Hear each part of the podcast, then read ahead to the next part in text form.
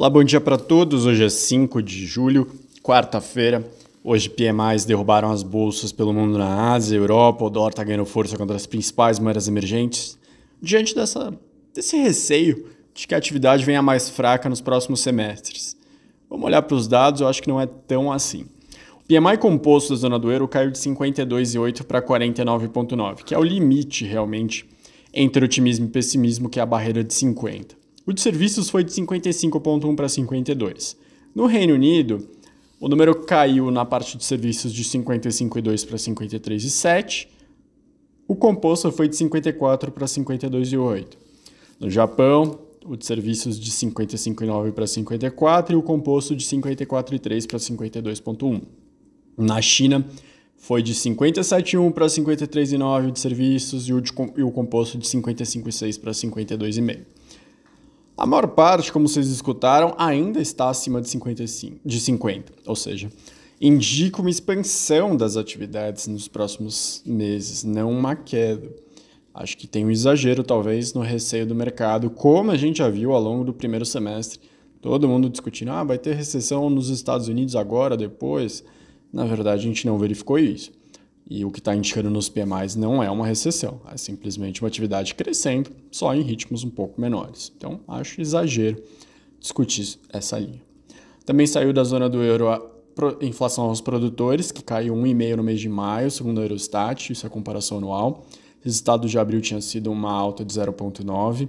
E se você excluir os preços de energia, os preços aos produtores recuaram 0,4% no mês de maio, um pouco menos. Realmente, a gente sabe que preços de energia estão sendo grande, estimulado de grande detrator nos índices de preços mundo afora. Voltando para a PMI, acredito que agora na metade do ano a gente está vendo vários relatórios de atualização de cenário. E os relatórios internacionais estão chamando a atenção por falar em mercados emergentes de destaque, sempre mencionando o Sudeste Asiático e Índia. Índia que a S&P mostrou uma melhora no PMI composto de 59,4 para 61,1, maior patamar em 13 anos, e a parte de serviços de 58,5 para 61,2, 23 meses seguidos de alta.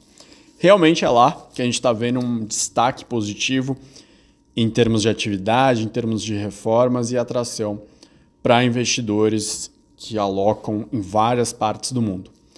A gente está vendo muito gestor aqui no Brasil falando que o Brasil está melhor que seus pares, mas a verdade é que a visão dos estrangeiros é bem maior para o Sudeste Asiático, Índia, China, do que para a América do Sul como um todo. Aqui no Brasil, inclusive, a gente tem um dia de várias notícias negativas. O arcabouço fiscal pode manter as alterações do Senado, quem falou isso foi o relator na Câmara, o Cláudio Cajado.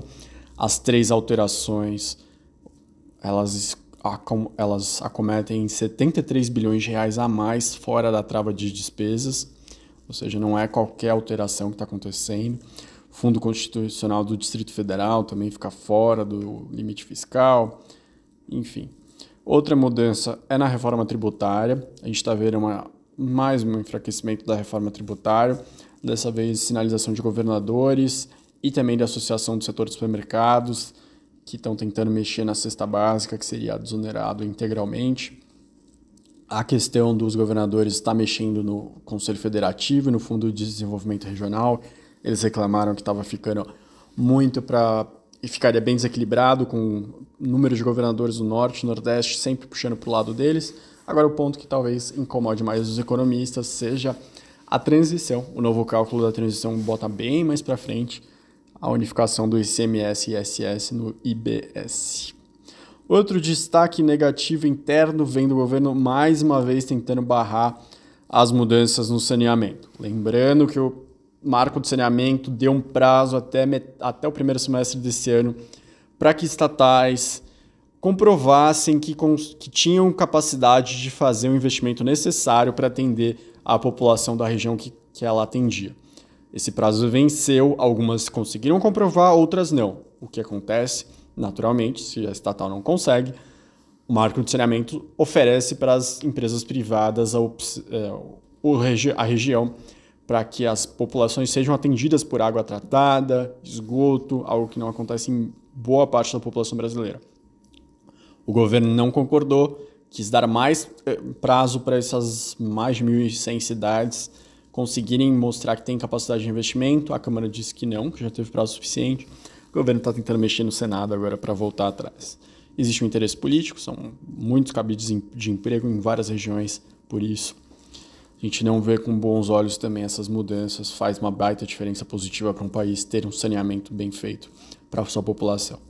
Ontem, o Congresso aprovou Gabriel Galípolo e Ayrton Aquino como novos diretores do Banco Central, já vão participar da votação no mês de agosto. Galípolo, durante sua sabatina, falou que existe um exagero do mercado financeiro nas interpretações do Banco Central, criticou um pouco a comunicação. Acredito que são os grandes destaques do dia. Também tem o Rogério Seron, secretário do Tesouro Nacional, falando que provavelmente o déficit fiscal vai ser menor esse ano, diante de uma previsão de crescimento maior do PIB e, por consequência, da arrecadação federal. A Fazenda estava tá, trabalhando com 1,9% de crescimento ao ano, mas o mercado já está falando em mais de 2,2%. Esses são os destaques do dia. Boa quarta e até mais.